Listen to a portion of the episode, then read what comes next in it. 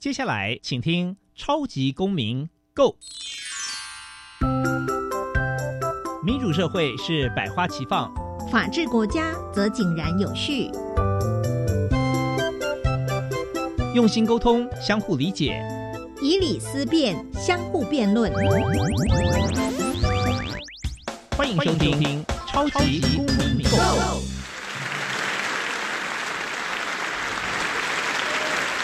各位听众朋友，大家好，欢迎再次收听《超级公民购》。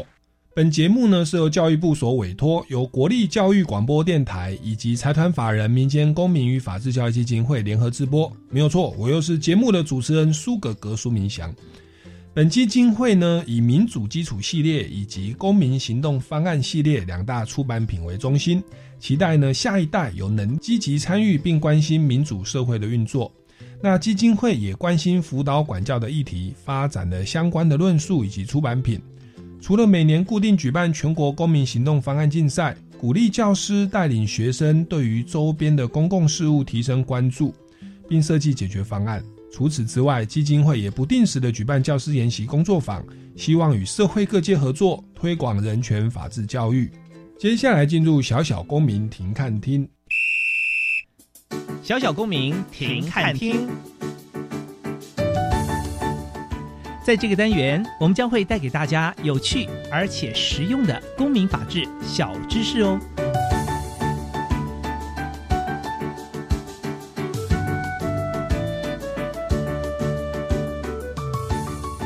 为防治组织犯罪，以维护社会秩序、保障人民权益，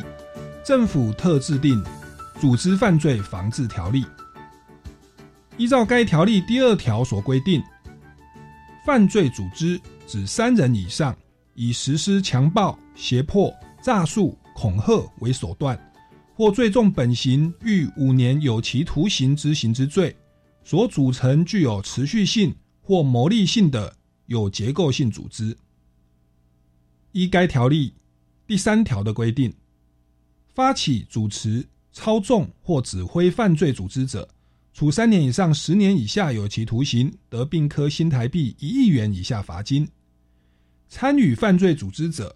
得处六月以上五年以下有期徒刑，得并科新台币一千万元以下罚金。该条例第四条规定，招募他人加入犯罪组织者，处六月以上五年以下有期徒刑，得并科新台币一千万元以下罚金。至于成年人招募未满十八岁的人加入犯罪组织者，则依前项规定加重其刑至二分之一。接下来进入公民咖啡馆，小小公民停看听。在这个单元，我们将会带给大家有趣而且实用的公民法治小知识哦。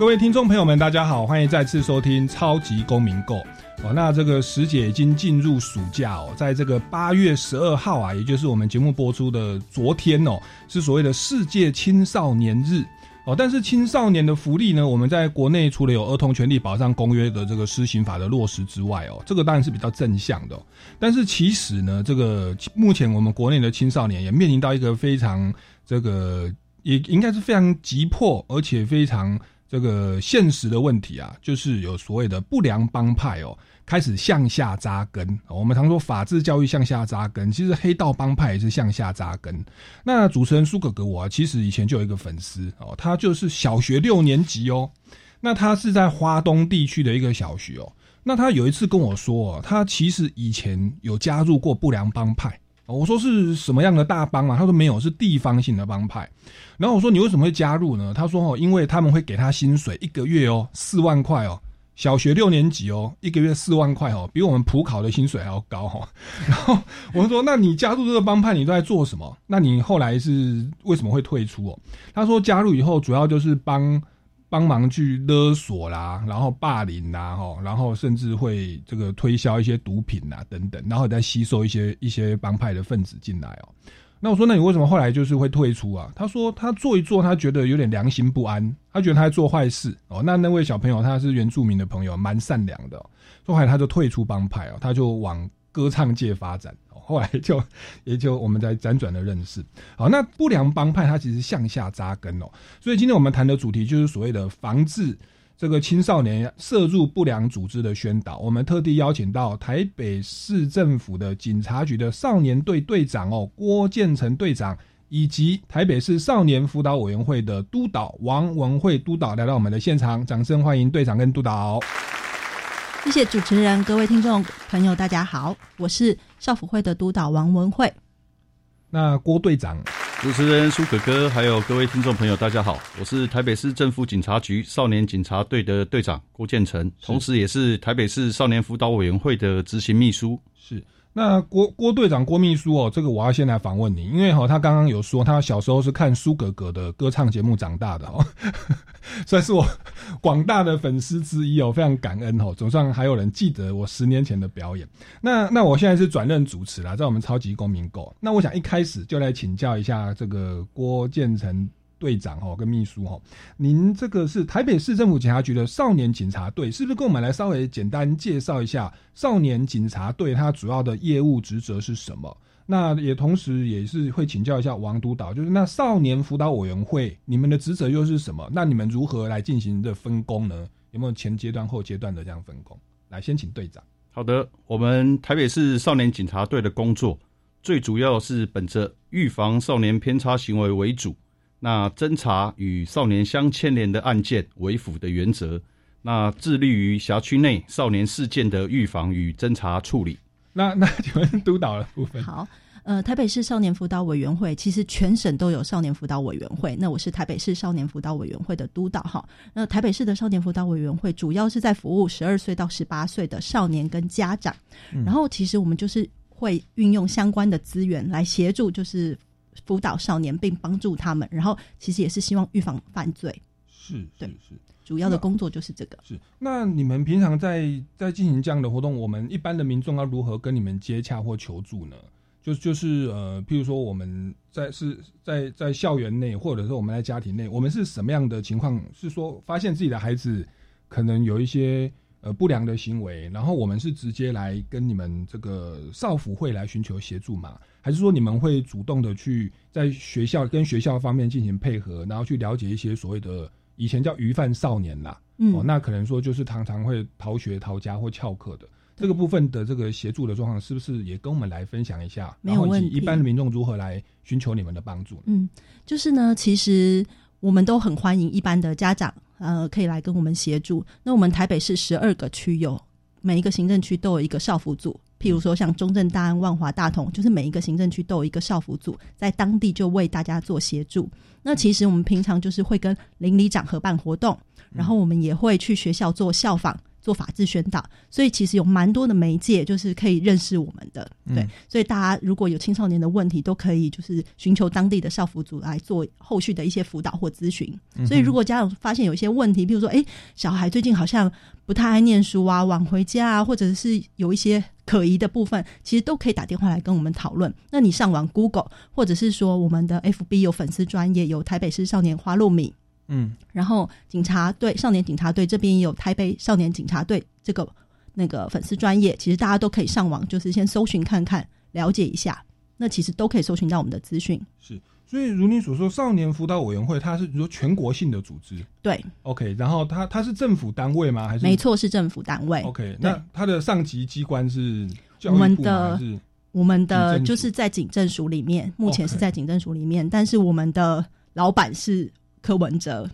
对我们是一个市府的一级单位。OK OK，哦，有点像中央一条边呐，可是又在隶属于各个县市政府。对，没错。OK OK。然后你刚才有提到的，就是鱼贩少年，对，其实在一百零八已经改成叫铺险少年了。对，就是七项的鱼贩已经改成三项的铺险少年。一百一十二年以后，也是交由少辅会先行辅导，不能直接移送法院。然后我们会先行辅导之后，才就是。如果觉得哎真的有必要，这个孩子需要司法的协助，我们才请求法院协助。所以后续如果吸食三四级毒品的孩子啊，或者是有一些状况的曝险孩子其实是不能直接移送到法院，必须要先请求少辅会的协助。嗯哼，因为少年事件处理法未满十八嘛，对不对？然后就是用用少事法来来处理，而且比较多是用辅导或保护管束的方式，这边你们可能介入的就会比较多。对，我们都会一起协助，不论在事前或者是事后。是是是，好，那是其实也代表我们的政府单位非常重视少年的这一块哦，因为其实未满十八岁，他们的可塑性是很大，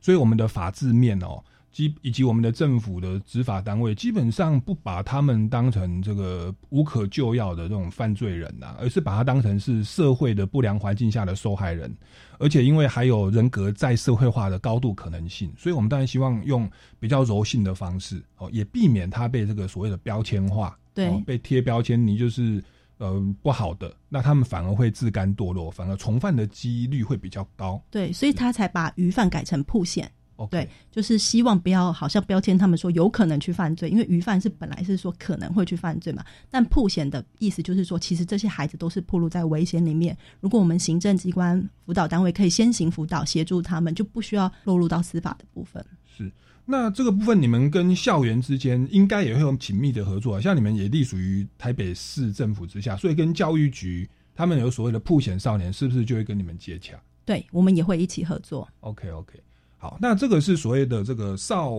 年辅导委员会的部分，我这样听起来感觉是比较柔性的哈，心理的智商啊，整个家庭的关怀辅导，对社会的关怀这方面哦。那相对于此，这个少年警察队听起来好像比较严肃哦。你们是属于刑事警察吗？哦，然后是。是针对像以前的少年的刑事犯罪嘛？还是说你们这边是是打击小朋友的犯罪？例例如啦，哈，假设小朋友他们有黑道帮派涉入的话，那像这种状况，学校的老师或者说是家长，哎，发现自己的孩子或学生有这样的一个所谓的曝险的状况哦，您的建议是要跟少年警察队来寻求协助，还是跟啊少辅会来寻求协助？这边请教一下队长郭郭队长。这个问题啊，基本上我们。针对这个也是见证了我们国内啊，针对儿童儿童少年保护的整个整个，不管是在法规面，或者是在实务运作面，也配合国际思潮的改变。所以，我我们少年队的整整个任务的重点，也在这几年也都有做重做重新的调整。嗯，所以我刚刚已经有。有这个开宗明义有介绍过，我们现在少年警察队最主要还是以预防少年偏差行为为主，嗯，那以侦处这个少年相牵连的犯罪为辅，嗯，那因为我们是为了从这个儿童权利公约这个国内法化之后，我们在一百零三年哦，把儿童权利公约在国内制定了这个相关的施行法，那在少年事件处理法也在一百零八年那做了大幅度的修正。那基本上，我们一般我们所讲的少年事件，它最主要分成两大部分。第一个是这个少年保护保护案件，嗯，那另外一个就是少年刑事案件，嗯。那针对于儿童跟少年的部分，我们基本上儿儿童的处罚行为，那在少事法修正之后，我们基本上已经把它雏形化了，嗯，让它回归到这个教育以及辅导的体系。那针对少年的处罚的案件，我们原则上都是以秉持着司法是最少介入，而且是最后介入为原则。我们是希望能透过这个其他行政的保护跟辅导的措施，那来导正他的行为。那如果在相关的保护跟辅导措施还没有办法让少年的行为有做转化的话，那可能才会进入到其他司法的。介入的程序，嗯哼，其实这次少年事件处理法，刚刚说一零八年修正，就是把过去的鱼贩少年有七个类型，把它限缩到三个，而且叫做铺险少年哦，翘家翘学哦，就会被认定是那个对逃学逃逃学逃家。哈，就鱼贩少年，那个整个标签化，我就蛮严重的，那小朋友反而会觉得被贴标签了。那现在就基于无罪推定原则，以及避免所谓的标签把他们标签化，所以就把那个铺险少年的。范围把它限缩，而且未满十二岁，刚其实我目前的法律是儿童啊，未满十二岁算儿童，就完全不适用我们刑事的这种呃少年事件的方式，而是用学校的教育体制来处理。因为其实真的是小朋友，对。那我们十二岁以上未满十八哦，叫做少年，我们的法律叫少年呐哦。国际儿童权利公约这个还算儿童，对。但是其实就是我们的少年。那就会用少年事件处理法的方式来处理，但基本上是透过辅导或者是保护管束等等方式哦，来来加以把他辅导啊，就是让他能够回归正轨哦。诶，那您刚刚队长这边有提到说，少年警察队主要是做犯罪的预防哦，跟相牵连案件的一些预防防范哦。那这个我我我好奇一下，你们平常会譬如说，我们常看到校园有所谓的那种三反啊、反毒、反黑、反霸凌的宣导啊，对这种东西是不是就是少年警察队主要会做的事情？还是说你们其他还有做哪些事情是在所谓的预防少年的犯罪？那身为家长跟老师，我们可以怎么样来配合你们，让这个所谓的这个少年犯罪的预防可以更周延、更完善？我说，基本上我们现在所有的这个行政部门，其实我们在近十年来，我们都有这个跨域合作跟这个跨域治理的这样相关概念的导入。不管是未成年人，或者是家长，或是学生，有需要任何求助，其实你可以跟任何相关的行政部门来做寻求协助。嗯，那我们相关的部门也都会有它的官方的网站。那基本上我们都会评估所有个案的状况。那来导入适当的这个行政资源。OK OK，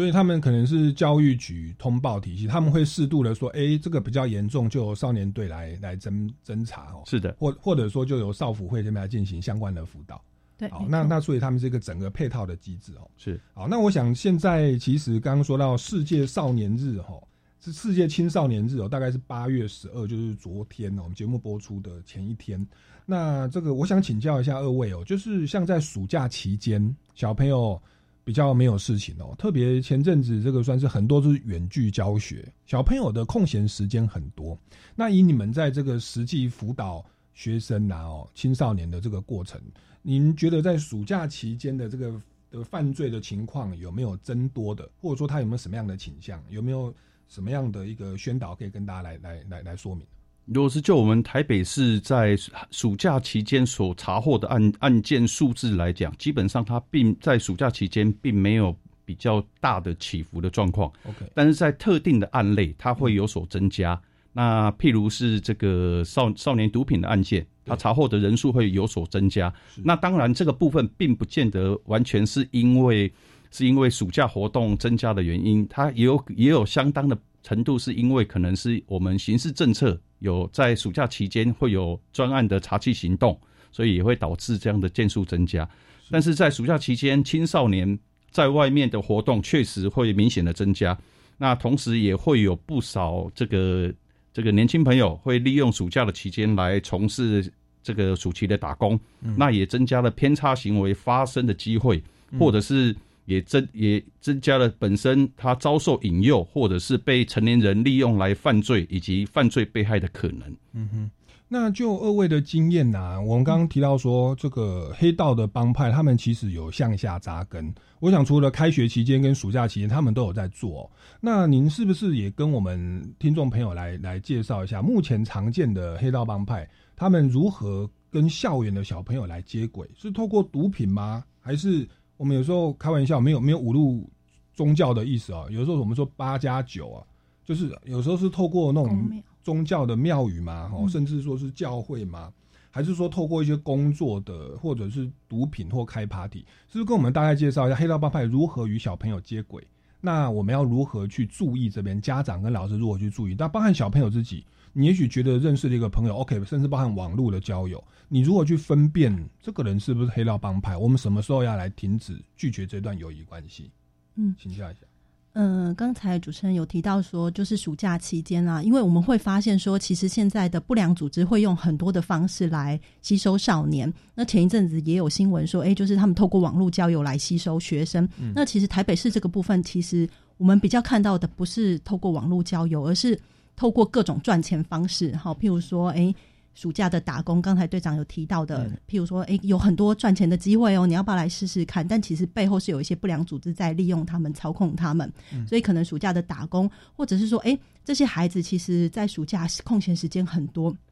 所以他们可能无所事事。所以其实像我们就是会办理相关的各式各样的活动，希望说，诶，在这个活动中教育他们正确的一些观念。哈，像我们会做手做的活动，密室逃脱、期蛋，哦，或者是有一些服务性社区的方案，其实就是希望说，在这个暑假期间，我们也给孩子一些正确的法治观念和教育，怎么样辨识这些有危险的人，然后有就是这些利诱的人，其实背后都有一些不正当的那个动机。对，以上。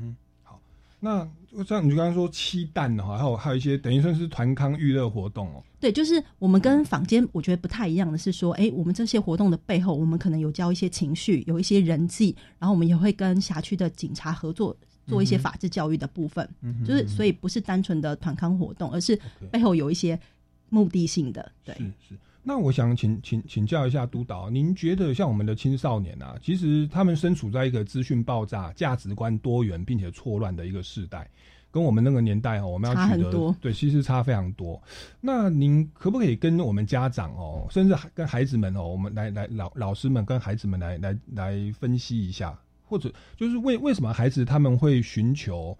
学校教育之外或家人之外的其他的友谊的支持？哦，不管是金钱呐，或者是这种同才的认同，因此进入了黑道黑黑道的组织里面。那这什么样的他们的心理状态是什么样的一个一个动机哦？那那这样的动机，我们身为家长或者是老师，甚至同才哦，你觉得你的同学他怎么最近怪怪的，交了一些很奇怪的朋友？我们要如何去同理他们、理解他们，并且提供相关的协助或导正呢？就是蛮鼓励家长多多关心小孩，那因为现在的家庭生活都很忙碌，包括说现在疫情，其实可能诶家长的经济状况也没有那么好。不论是以前或现在加入帮派的孩子，其实大部分都是蛮寂寞的孩子。寂寞的孩子，对，就是在家里可能结构功能没有那么强烈，就是管教和结构功能，他可能回到家没有家人，没有人在陪你，对，所以他会觉得，哎，我如果跟这些不良组织人在一起，有人陪我。对，那有一些孩子在学校有一些霸凌的事情，嗯，哎，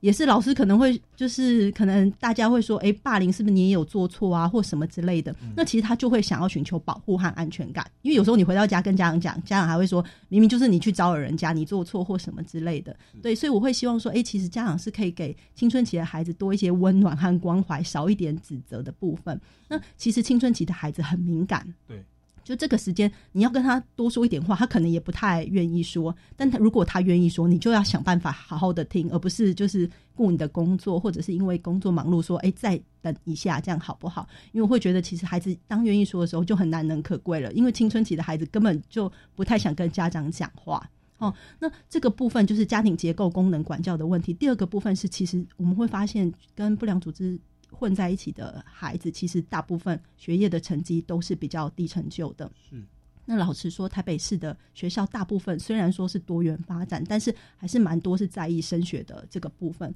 所以孩子会有成绩低落的问题。那你说国中就要很会钢琴啊、小提琴啊，或者是绘画才艺，其实大部分都是经济条件比较好的家庭才会做的。那如果今天我课业又不好，在学校又没有发挥的舞台，其实。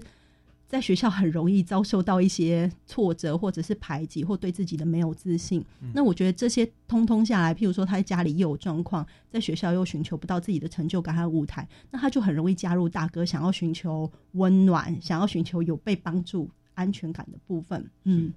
所以青少年他其实需要情感的支持，对，家庭啊，同才要提供协助，多一些同理。多一些承接他的情绪，少一些指责哈，给他标准答案。他只是要抒发他的情绪，他需要一个认同。然后价值感的部分，我们学校教育不要那么成功主义了，成绩主义。其实应该是，我觉得整我们整个社会的价值都要去调整。大家都有一个好像人一定要成功，对一个迷失学小朋友是学历，长大是赚钱哦。那甚至择偶都是用收入来做判断哦。那其实这个东西要去做一下调整哦，那才会让我们的孩子不会在学校或在竞争当中觉得没有价值，而寻找外部的温暖哦。我们先进一段音乐哦，这一段音乐其实我觉得也是在鼓励大家，在疫情的期间哦。环境破破坏，环环境动荡哦，这个收入也不稳，很多夫妻人际关系都失和，所以这个歌手台正宵哦就邀请了九位歌手哦来写的这首歌叫做《仰望》，鼓励大家在环境的挫折当中仍然抱着希望，坚定的走下去哦，这个找到自己这个我觉得心不要变了哦，那心心智坚定哦，你坚持在自己的价值感里面，才不会被环境影响以及诱惑。我们进段音乐，马上回来。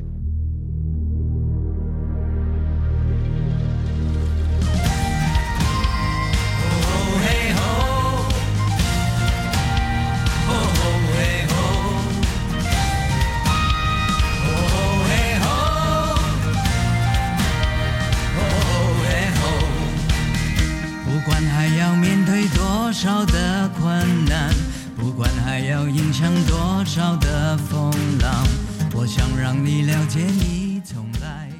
不孤单。台湾鲜花，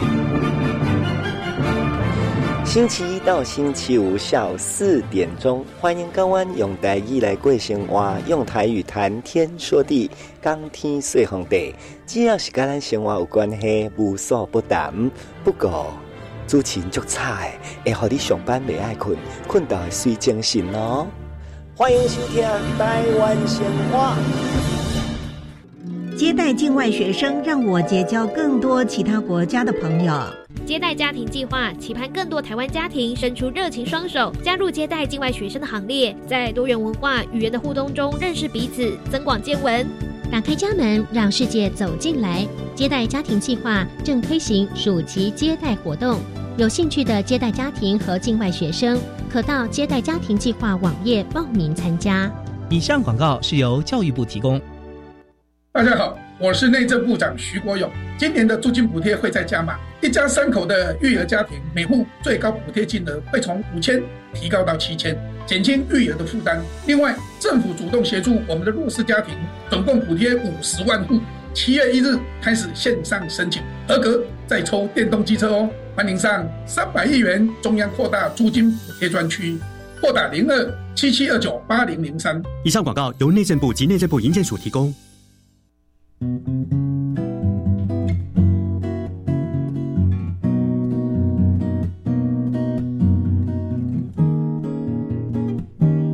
是苏命苏米恩，你现在收听的是教育电台。哦，朋友们，就爱教育电台。耶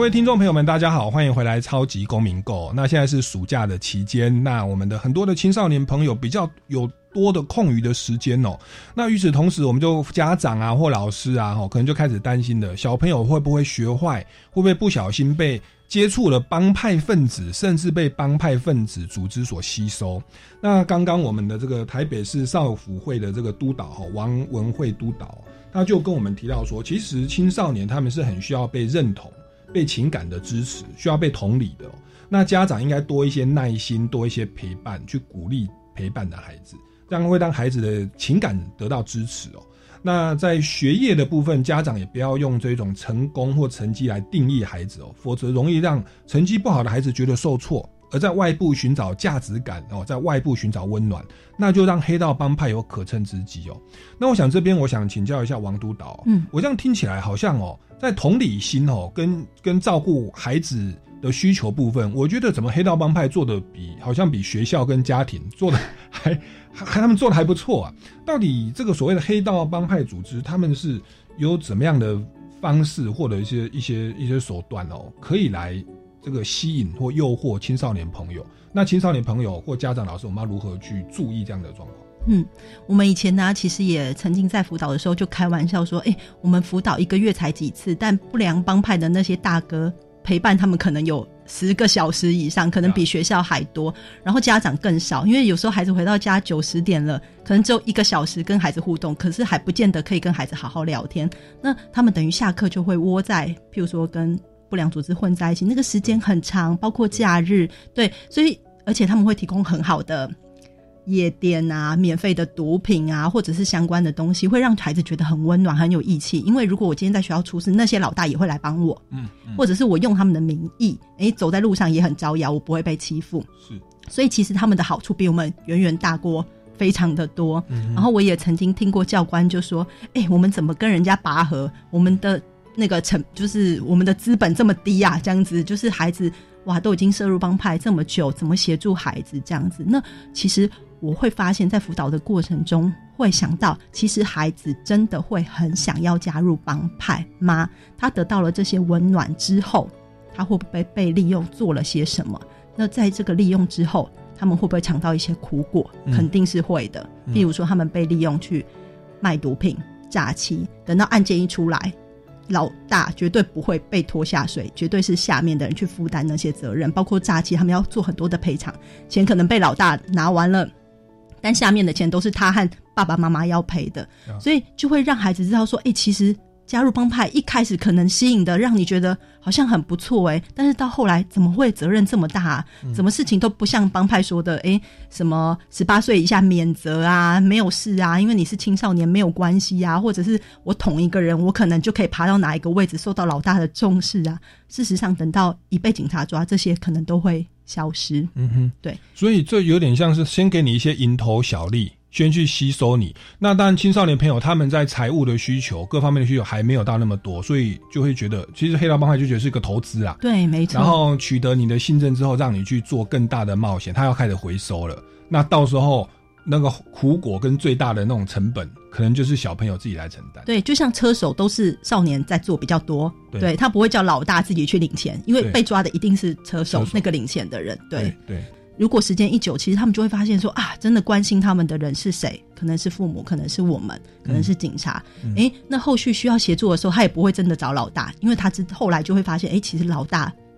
对是要卖掉他的人，有可能对。对，所以这个也大概可以理解。我我那个小粉丝啊，小学六年级那位粉丝，后来洗手不干了他是说他觉得去霸凌同学，他觉得心有不忍。那我想他，你你就想一一一个组织的老大是要小弟去欺负别人，那你觉得这个老大他是真的到了危急关头，他会真的去照顾你吗？还是也把你当成那个可以可以被被割舍的的的一个工具哦？那我想小朋友虽然是需要认同哦，短期内需要钱哦，需要这个温温暖陪伴但是我觉得大家。听到这样的一些故事后，我觉得要稍微心里有准备。那我觉得，如果你发现你的同才、你的同学也好像有开始有这种黑道帮派的一些朋友，我觉得也是适度的哦，来给他一些建议跟提醒哦，甚至寻求老师或者是是老老师或家长的协助哦，然后来看找找我们这个相关的政府单位来来来寻求资源哦。那我想这边就接着来请教一下少年警察队哦，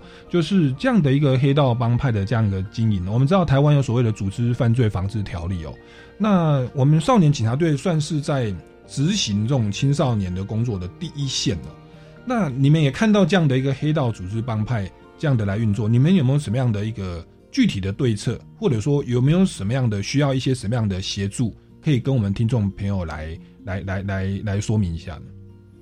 我想有关于这个相关少年事件的防治啊，它的成因很复杂，因为也许这个未成年朋友本身他可能有生理的需求，也许有经济上的需求，那或者是他有安全的需求，因为他也许在他的学校，他可能是遭受霸凌的对象，所以他想寻求靠山。那再来就是他可能会有社会这种归属认同感的需求，因为或许家长管教不当，或者是家庭结构有所缺损。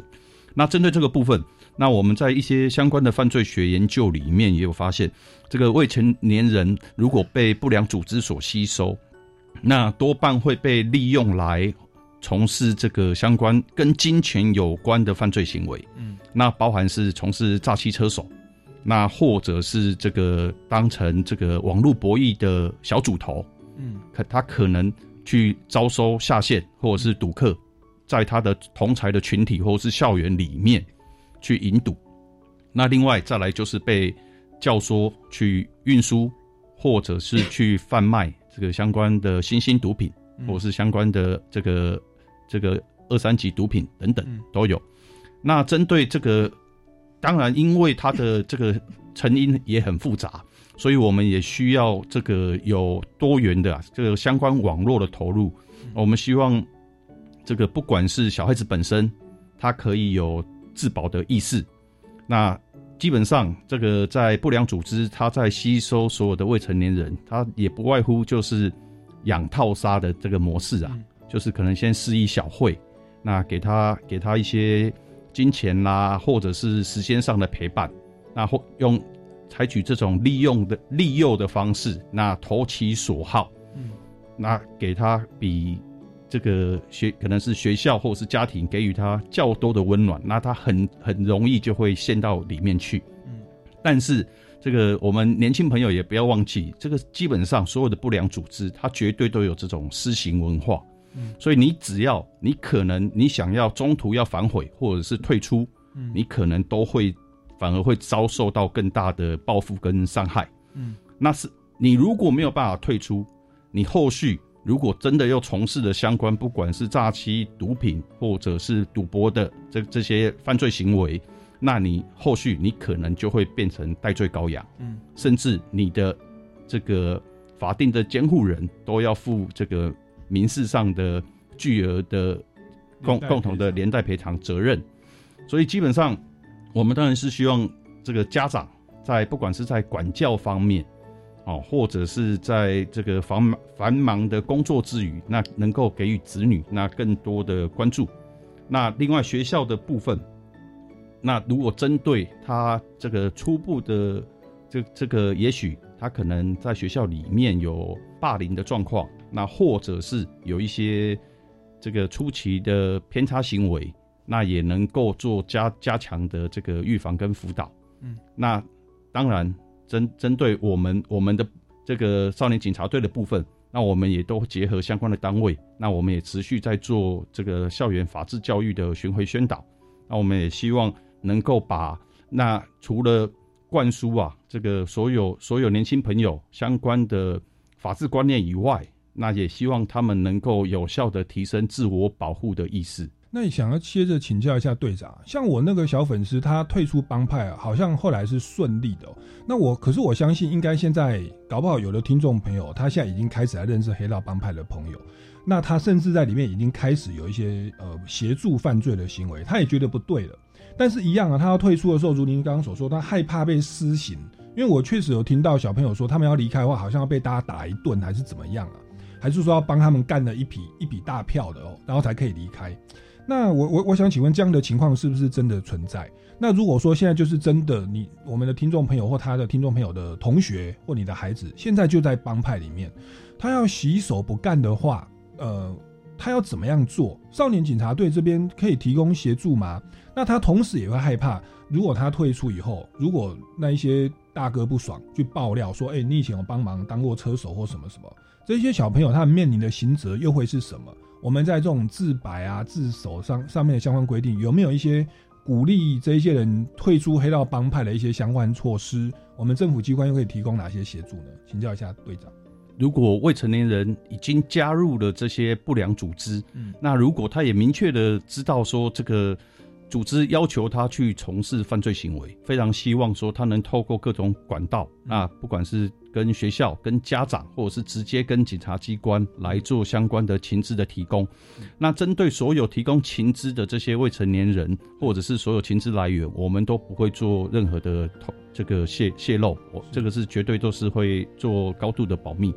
相关的不良组织啊，我们当然是希望我们能够把它减速跟查缉到案。因为在不管是在组织犯罪条例里，或者是这个少年事件处理法里面，针对招揽这个未成年人或者是未满十八岁之人，嗯。哦，你不管是教唆，或者是帮助，或者是利用他们去从事犯罪行为，那这这些成年人的部分都会有加重其刑至二分之一的规定。嗯嗯嗯嗯，好，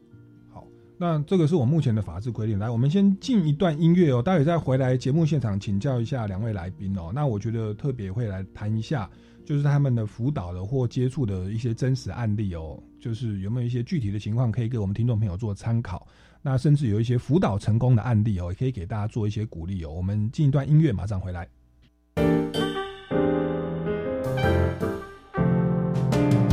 Open your mind，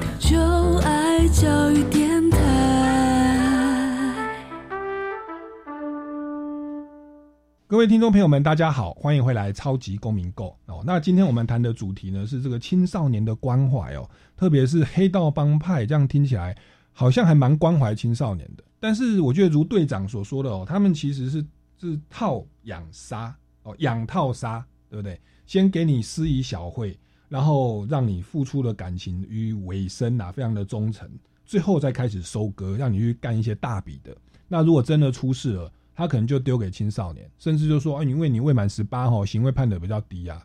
可是其实这个未青少年他们造成的伤害，那个也会有民事赔偿责任，他就要跟父母亲连带赔偿，可能一辈子都背债哦，然后都要被强制执行，名下不能有财产，那其实毁了一生，而且又被贴上标签哦，整个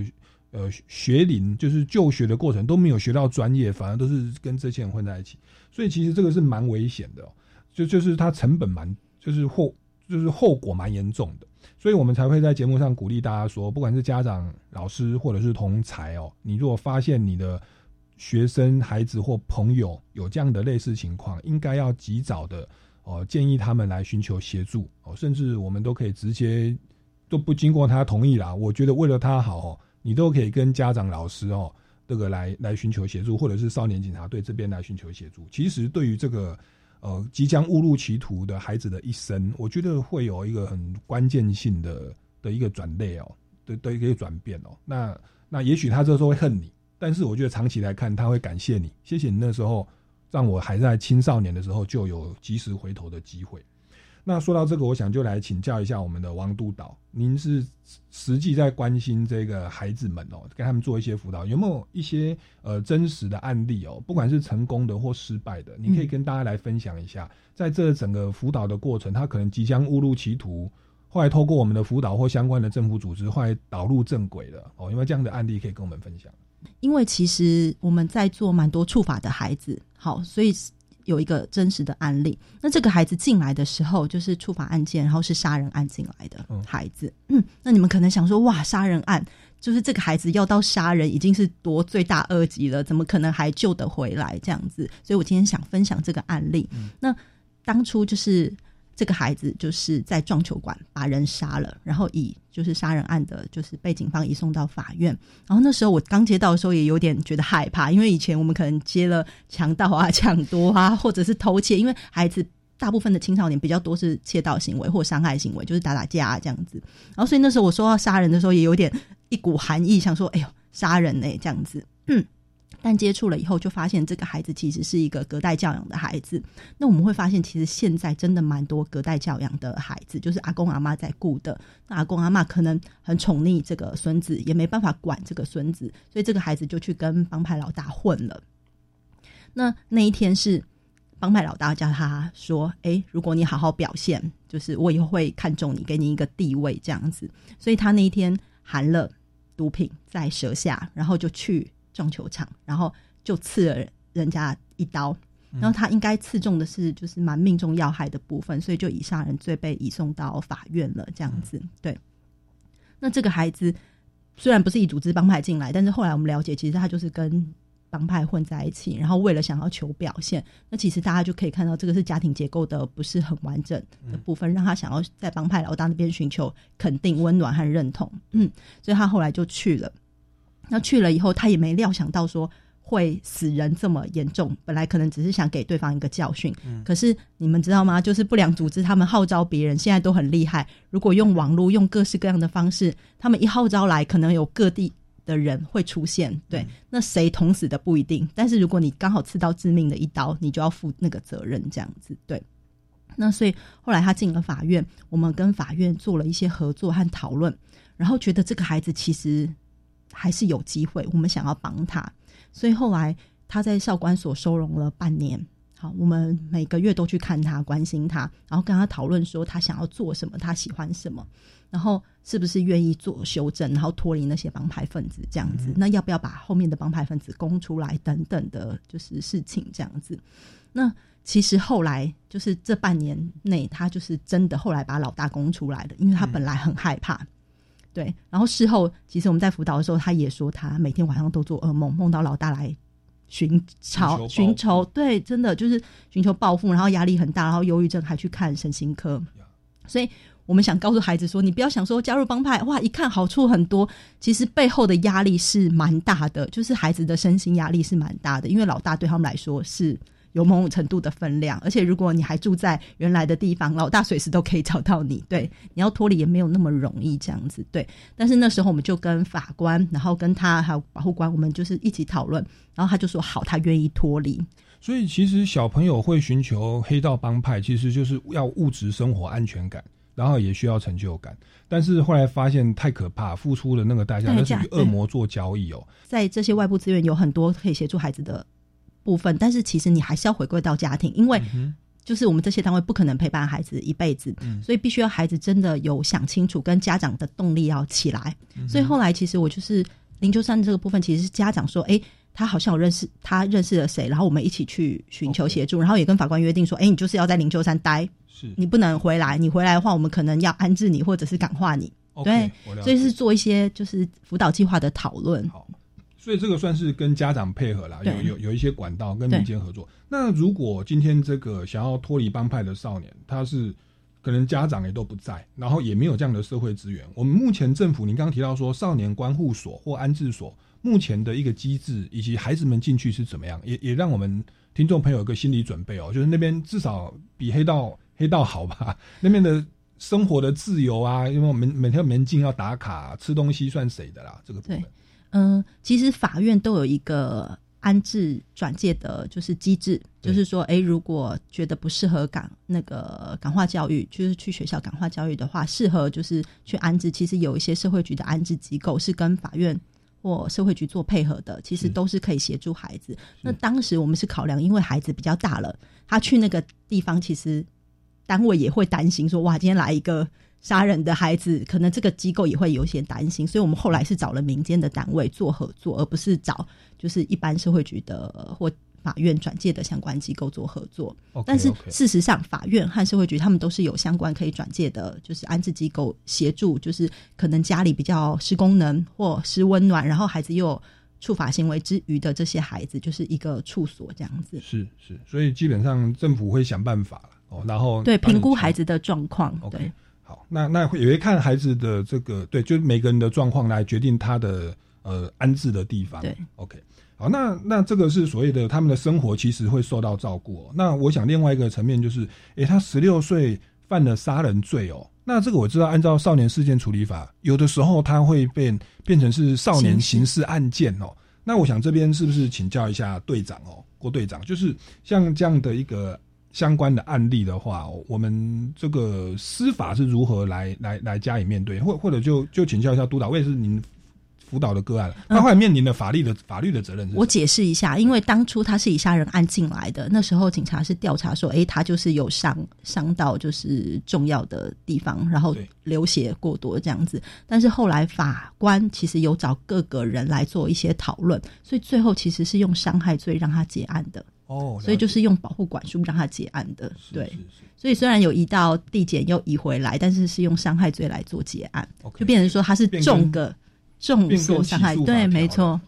好，因为可能还是判断他是伤害了故意，只是不小心刺到了。对，其实也是想给孩子一个机会。呀，那现现在法官基本上都会依这个少年他本身的性格。嗯，还有他是不是他有可以透过这个他相关环境的调整？那如果可以改改变的话，他可能就不会不见得除除非是法定的重罪以上，他一定要依这个少年刑事案件来做后续的处理以外，甚至现在少年法院的法官他都可以用少年保护事件来来跟他做这个处分。是，那法官其实我我这样听起来也是希望都让孩子们有有自新的机会啦，考量一切客观的情况，所以也变更了起诉的法条啦，就是就是从杀人罪应该是少年刑事案件，就变成这个少年保护事件啦，就是可以用保护管束。是哦，那也是希望这个孩子以后整个生命这样改变，说在灵鹫山哈也可以这个学习慈悲智慧的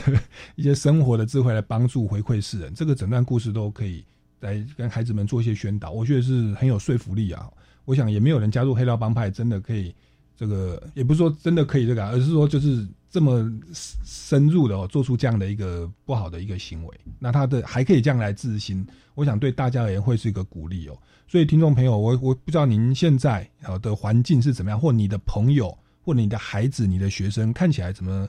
逃逃学逃家哈，那怎么都非常的叛逆。但是不管他们现况怎么样，连连所谓的这种杀人犯哦，都可以有自新的机会。真的是鼓励你们可以走出来哦，然后越早走出来，那个成功的机会越大哦。不要一直就这样这样下去哦。那这个节目时间其实也慢慢到了尾声哦。我想最后是再给两位来宾一个简短的时间，来为今天的内容做一些补充或总结呢。来，先请教一下督导。好，其实国中生真的都是蛮像刺猬一样，就是哇，说什么都不对，然后在家里就像个中二生一样，很不好接触这样子。那但是其实成长只有一次，我觉得要把握一个关键的时间点，就是现在。那如果你在这个时间点，就是你发现你的孩子有状况了，千万不要迟疑，立刻向专业的单位求助。嗯，不论是亲子的互动或者是咨询，其实我们都可以提供很好的解决方式。嗯，那像在国一的适应情形，我们就会发现说，哎，有些孩子到了国一会发现，哎，怎么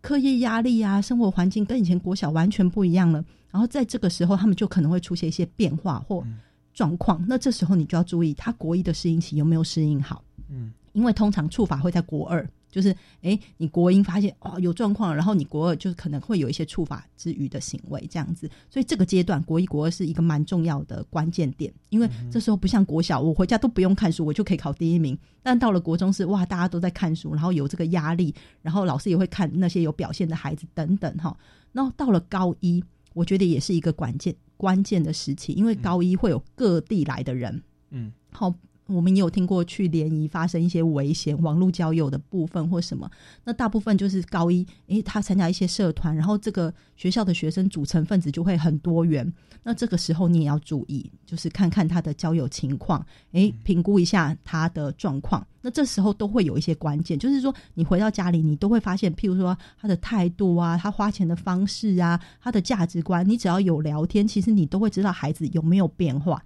但是你。不聊就什么都不知道，然后有很多家长会来跟我们说：“哎，怎么忽然就变成这样？我的孩子很乖啊，电视上不是常常演说我的孩子很乖啊？”那我们就会知道，其实他们就是根本没有聊，因为孩子不会在一夜之间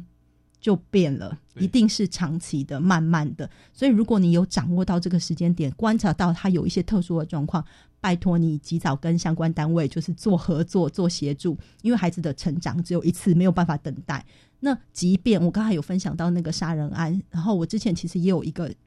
吸毒有六七个案子的孩子，但他最后也没有吸毒了，现在工作有四五万。那我想说的是，其实孩子在改变的幅度是非常大的，就是他们很容易变坏，但他们也可以变好。所以，即便如果真的你发现你的孩子有问题，你也不要放弃希望，因为对，就是都很有机会。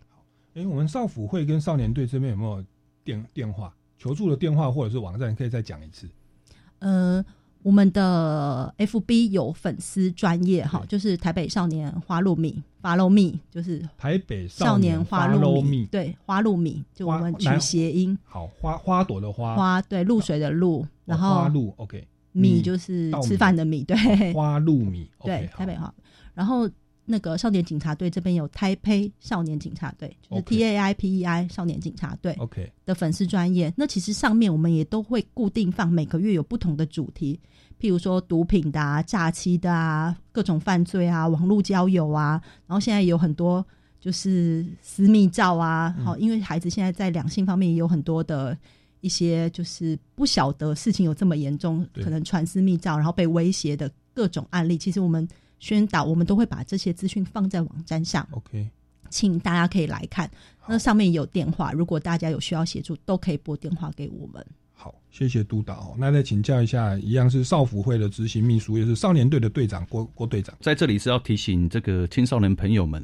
务必要谨记啊，天下绝对没有白吃的午餐。嗯，那希希望能够时时保持这个自我保护的意识。嗯，你要能够去辨别跟避开危险的人。场所跟事情，嗯，那也希望我们这些这个青少年朋友能够好好享受这个校园生活，那不要急着长大，嗯哼，因为毕竟这个学校再坏，它还是学校；，嗯，社会再好，它还是社会。社会永远比学校充满更多的危危机跟危险。嗯哼，嗯哼，所以所以这个要勇于说不啊。那如果遇有遇到有任何状况，要主动寻求协助。是对。那今天非常感谢两位来宾来到我们节目现场哦，跟我们分享这些青少年辅导哦以及犯罪预防的相关问题。那各位听众朋友，真的有这样类似的周遭的朋友跟孩子是这样的状状况哦，请一定要记得寻求相关的资源协助哦。那各位，那大家如果对于本节目的今天的内容还有任何的疑问或建议，也欢迎到脸书粉丝专业超级公民购来留言。那我们超级公民购到这边告一段落，下个礼拜六下午三点零五分。我们空中再见，拜拜！谢谢大家，拜拜。